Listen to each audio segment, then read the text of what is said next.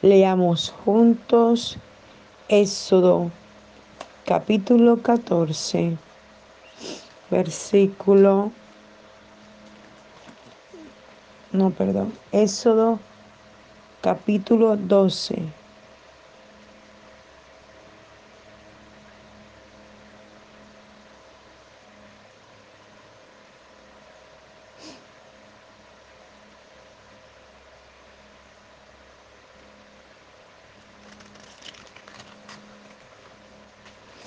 No, perdón, perdón. Éxodo capítulo 14, versículo 13. Pero Moisés le dijo al pueblo, no teman, quédense donde están y observen la forma maravillosa en que Jesús los salvará en este día. Los egipcios que ven no los volverán a ver nunca más. Jehová peleará por ustedes y no tendrán que levantar un solo dedo Jehová le dijo a Moisés, deja de orar y dile al pueblo que marche. Extiende tu vara sobre las aguas y el mar abrirá un sendero delante de ti y todo el pueblo de Israel podrá cruzarlo como en tierra seca. Yo he endurecido el corazón de los egipcios y ellos lo seguirán y verán como honro mi nombre derrotando al faraón con todos sus ejércitos, sus carros y sus caballos. Todo Egipto sabrá que soy Jehová. El ángel de Jehová que, que estaba conduciendo al pueblo de Israel movió la nube hacia atrás y se interpuso entre el pueblo de Israel y los egipcios. Y aquella noche, al convertirse en columna de fuego, dio oscuridad a los egipcios e iluminó al pueblo de Dios los egipcios no podían encontrar a los israelitas. Que el Señor bendiga su hermosa palabra esta mañana. Vemos que este capítulo 14, Dios le da algunas órdenes a Moisés que hacer, pero en específico, en este versículo 13 dice, pero Moisés le dijo al pueblo, no teman esta palabra es muy contundente. El temor es una de las armas letales que el enemigo tiene para amedrantar, para milanar, para destruir a una persona. El temor es una cosa satánica y diabólica donde corta eh, el hilo contundente de la comunión del hombre con Dios. Ese hilo que lo va llevando hacia la fe, ese hilo que lo va llevando o lo va conduciendo hacia que él desee y anhele escudriñar las escrituras, orar, buscar la presencia de Dios, porque sabe que allí es donde está la respuesta para su vida. Pero el enemigo usará cualquier situación para meter temor, miedo, una de las cosas que en este tiempo ha utilizado es el temor al COVID, el temor a la vacuna, el temor a todo este tipo de cosas que estamos manejando. Y entonces, como decía un médico ayer que fui, el, la persona no se muere de la enfermedad, se muere del temor, del miedo. Si nosotros dejamos que el miedo anide en nuestro pensamiento, perdimos. El miedo podrá venir, pero tú tomarás enseguida tu arma de guerra, que es la palabra, porque la palabra de Dios dice que el amor de Dios echa fuera todo temor. Entonces no podemos dejar que el temor venga a nosotros y tome posesión de nosotros, ni tampoco se lo podemos permitir a otros. Cuando usted escuche a alguien decir es que tengo miedo, es que temo esto, usted utilice enseguida la vara, la herramienta, la palabra de Dios y lleve y conduzca por ese hilo de salvación a la gente, por ese hilo de liberación a las personas. ¿Por qué? Porque Satanás todo el tiempo a todo el mundo le está haciendo la misma película. Y nosotros somos llamados como Jesús le dijo a los discípulos cuando Lázaro estaba en la tumba, estaba muerto, y él le dijo, Lázaro, ven.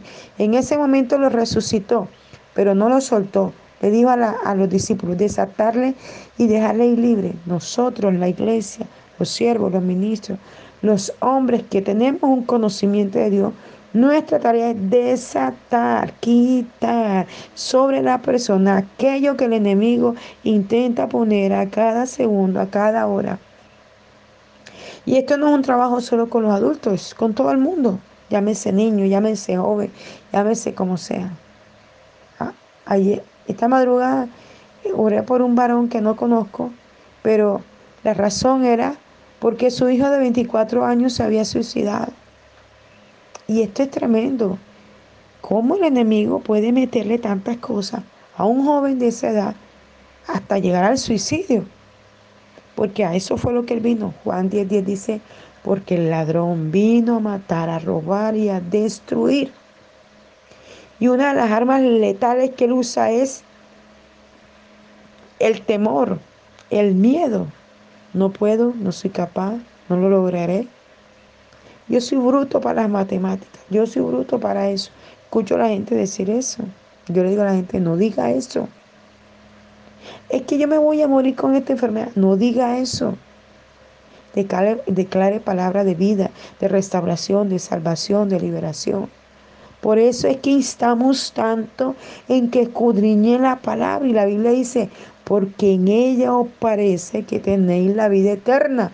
Porque cuando escudriñamos la palabra, cuando tomamos la palabra, cuando creemos en el sacrificio de la cruz, el temor no va a tener lugar. Y aunque el problema, la adversidad sea muy gigante, como lo fue con David, cuando David fue a llevar el desayuno a sus hermanos, ellos estaban en la fila del ejército de Dios que iba a derribar a Goliat. Habían pasado días, horas, largos, largos, largos. Y él le tocaba todos los días llevar el desayuno a los hermanos y la comida, porque ellos estaban allí batallando, batallando con un gigante de no sé cuántos pies de alto, como de tres metros de alto, porque antes, en la antigüedad, se presentaba esto que para ahora nosotros es un fenómeno. Gente gigante, por eso se llamaban gigantes, porque era de tres, cuatro metros de alto. Pero David era un hombre guerrero, un hombre de oración, un hombre de clamor, un hombre que cuidaba las ovejas de su padre. Y él se adiestró ahí, mataba al oso, mataba al león, mataba a todo el que venía a atacar las ovejas. Por eso cuando él llega y se da cuenta de esta circunstancia, él enfrenta al gigante, entonces el rey lo llama a ponerle una armadura y dijo, no, no, no, yo no sé andar con esto, porque él en lo que andaba era en la presencia, en la gloria de Dios, haciendo la labor que correspondiera cuidar las ovejas, que es lo que a nosotros nos toca, mantenernos en la presencia cuidando las ovejas. Las ovejas, ¿cuáles son? Tu padre, tu madre, tus hermanos, tu sobrino, tu primo, tu familia, en oración, en oración, ordenando a los demonios que se vayan, ordenando al brujo que sea derribado, ordenando a todas las cosas malignas que se retiren. Eso era lo que hacía David. Por eso David no tuvo temor porque él permanecía en la presencia de Dios y al que permanece en la presencia de Dios no tendrá temor de nada, de nada, mi hermano. Nos volvemos valientes, nos volvemos guerreritos, como digo yo. Mire, yo era una persona que le temía hasta mi sombra. Yo no me quedaba sola en la casa. Cuando me convertí a Cristo y entendí esto tan tremendamente, yo me volví una agarrida. Yo cuando veo un diablo, yo me le paro firme. Y eso que me han tirado de todo, pero me da ira contra el diablo y lo reprendo y lo echo fuera. Cuando veo una persona endemoniada, le digo, ¿qué haces ahí? Te vas de ahí en el nombre de Jesús. Entonces el temor no debe tener lugar en nosotros. Por eso Moisés le dijo, no teman. Quédense donde está y observen la forma maravillosa en que Jehová los salvará. ¿Cuándo? Este día. Esta es la palabra para ti, para mí. Este día que hizo Jehová, este día viene a salvarte. ¿Cuál es tu prueba? Tu esposo, tu esposa, tu hijo, tu hija, tu primo, tu familiar, tu jefe, tu compañero, tu vecino, tu amigo. Este día vino el Señor a trastocar, a transformar toda situación, a ponerle en orden, a decirle a Satanás, bueno, ¿cuál es tu problema? Cuando Satanás se presentó ante el Señor y le dijo, le habló de Jot y le dijo, mira tu siervo, Claro, allí está orando, orando porque lo has hecho rico. Tiene finca, vacas, animales, familia, esposo, hijo, negocios aquí y allá. Próspero, el hombre más rico de la nación. Quítale todo para ver qué hace. Pero el Señor conocía el corazón de Jod y le dijo, te lo va a permitir, tócalo. Pero no puedes tocar su corazón. Y en un día le fue quitado todo, hasta una lepra, del cuello hasta los pies tenía. Pero Job nunca renegó de Dios, nunca le temió al diablo, a su demonio, creyó. Tanto así que a mí me impacta mucho en el capítulo 2 de Job, cuando la mujer le dice, maldice a Dios y muérete. Y él le dice, viviremos las cosas buenas y no las malas.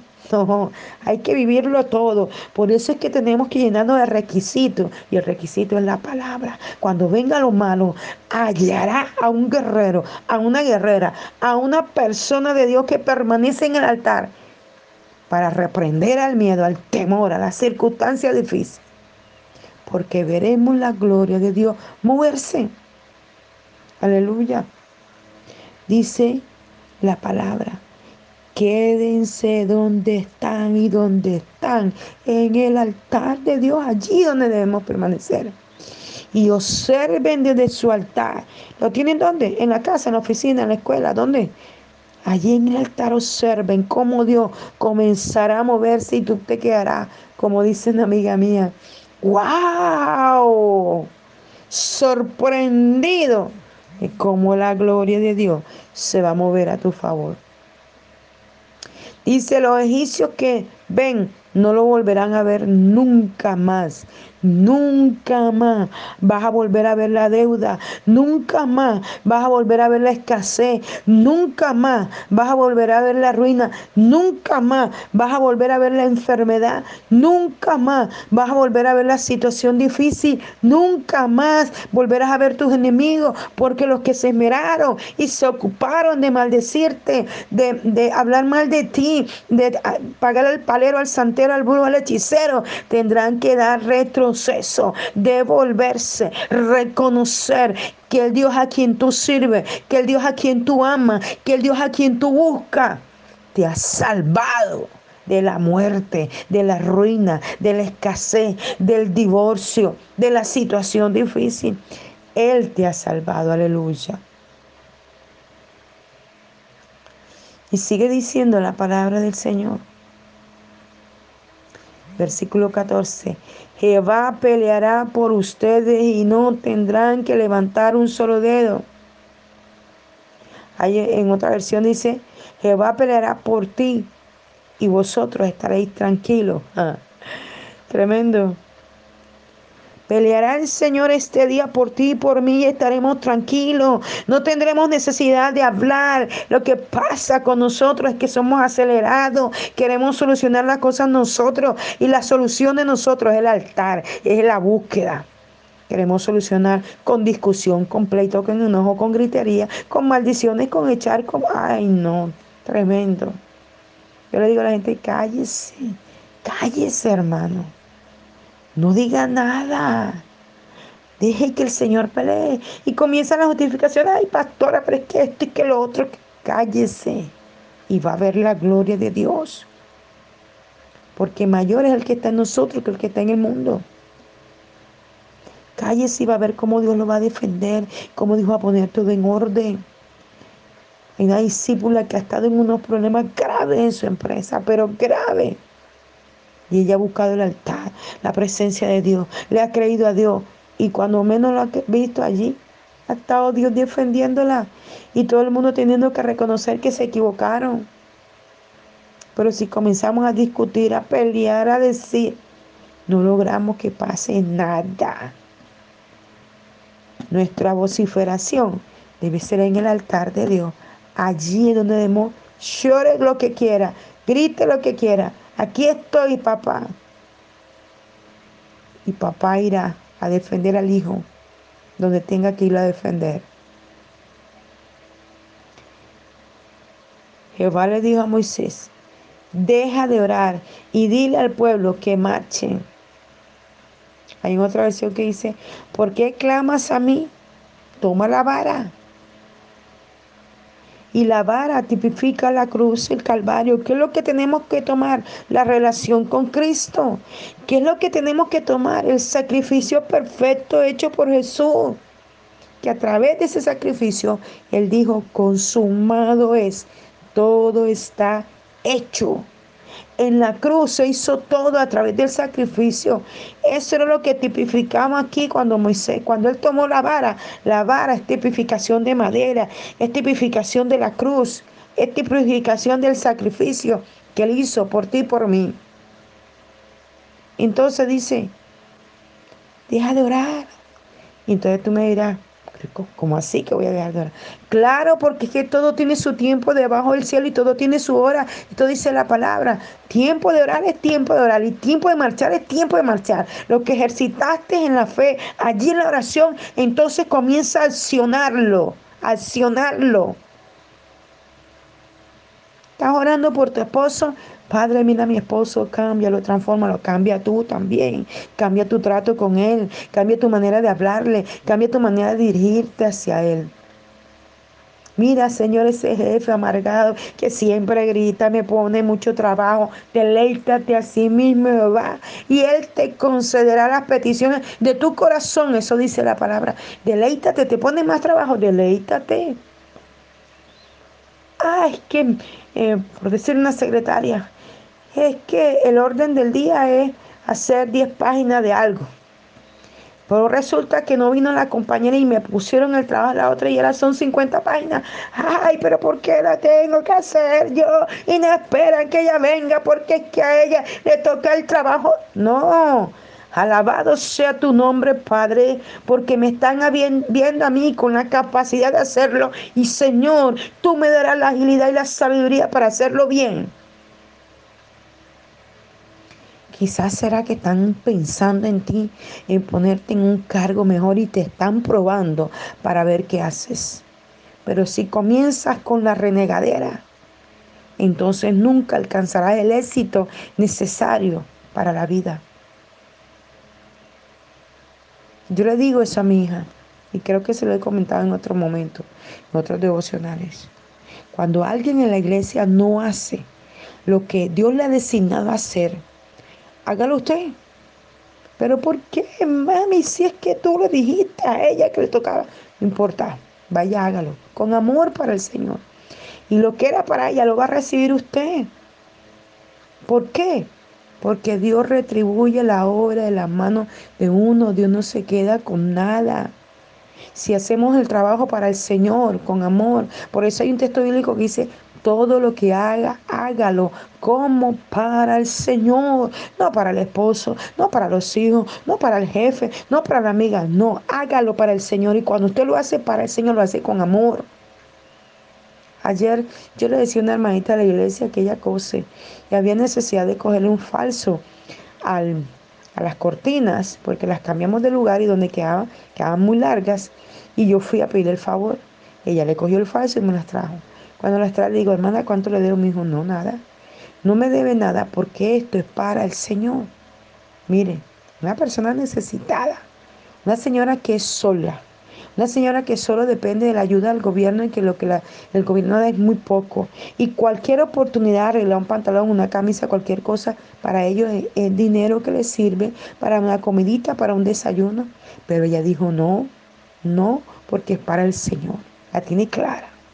Cuando nosotros le hacemos las cosas para el Señor, sea en cualquier ámbito que nos movamos, nos multiplica, nos bendice, nos rodea de amor, de paz, de tranquilidad. Pero si comenzamos con la renegadera, se nos llena el corazón de amargura, de resentimiento, de dolor. Mire, y, y, el ejemplo claro es este pueblo el que le estoy hablando ahora en esta escritura. Este pueblo renegaba. Si usted se lee Génesis, Éxodo, usted se va a dar cuenta cómo este pueblo renegaba después de que durante 400 años clamaron, clamaron, clamaron, clamaron, clamaron, clamaron para que Dios los sacara. Señor trae a Moisés. Y para sacarlo fue un problema porque el faraón no los quería soltar. No fue que de chévere él llegó y dijo, bueno, entrégame el pueblo y yo me lo llevo y, y San se lo llevó. No, no, no, no, no. Él decía hoy sí, mañana no, hoy sí, mañana no. Y comenzó Dios a enviarle las plagas hasta que soltó al pueblo. Y después de que dijo sí, todo el pueblo salió, les mandó atrás el ejército a matarlos. Por eso es que el, Señor le decía a Moisés cuando el mal lo tenían enfrente y los, y los egipcios atrás a caballo que lo iban a matar. Por eso Dios le dijo, este no es tiempo de orar, no, papi. Este es tiempo de actuar. Todo lo que ganaste en la oración, ahora aplícalo y avanza. Por eso le dijo, toma la vara, la vara es la palabra, háblale al mar. Y eso fue lo que él hizo, levantó la vara. ¿Y qué pasó? El mar se abrió en dos. Observe un mar de su país y usted parece frente al mar para si el mar se le va a abrir. No se le va a abrir. Pero a Moisés se le abrió. Se le abrió porque oyó la voz de Dios, porque estaba en la angustia, en la desesperación, miraba atrás y venían todos los enemigos y adelante el mar. ¿Para dónde iban a coger? ¿Para dónde iban a caminar? Y eso es lo que pasa, que muchas veces nos dejamos amedrantar del problema, de la circunstancia. Un problema chiquitico lo hacemos gigante y nos mata. No, mi hermano. Tenemos que pararnos firmes en la palabra, tomar la palabra, decretar la palabra y caminar en la palabra. Y decirle al mar del problema. Mire, en estos días, no recuerdo en qué devocional fue, donde también le leí en Lucas, cuando Jesús se queda dormido en la barca que vienen ya de predicar. Se quedan dormidos y comienza la tormenta. Y ellos se asustaron tanto que fueron y lo despertaron. Y Jesús le dijo, ¿Dónde está la fe? Claro, después de que le dijo a la tormenta, calle y emudece, la tormenta se quedó calladita, todo quedó quieto. Entonces le dijo, ¿dónde está la fe de ustedes? Y es que eso es lo que nos pasa a nosotros. ¿Dónde está lo que oramos todos los días? ¿Dónde está lo que leemos todos los días? ¿Dónde queda? En el accionar. Cuando hay la dificultad, ahí es donde se ve lo que estamos aprendiendo todos los días. En el accionar. ¿Cuál es el problema? ¿Cuál es la circunstancia? ¿O cuál es la bendición? Padre, alabado y exaltado sea tu nombre para siempre porque te has glorificado y has traído respuesta a mi necesidad. Pero también alabado y exaltado seas para siempre porque estás permitiendo esta prueba para que yo crezca, para que yo madure, para que yo aprenda más de ti, para que busque más tu rostro. Porque toda prueba o toda bendición nos tiene que catapultar siempre es a la cruz, al Calvario, a la intimidad, a la relación con Dios. Porque el hombre está feliz cuando Dios lo bendice, pero cuando está en prueba está amargado. No, la amargura no debemos darle lugar, al temor no debemos darle lugar.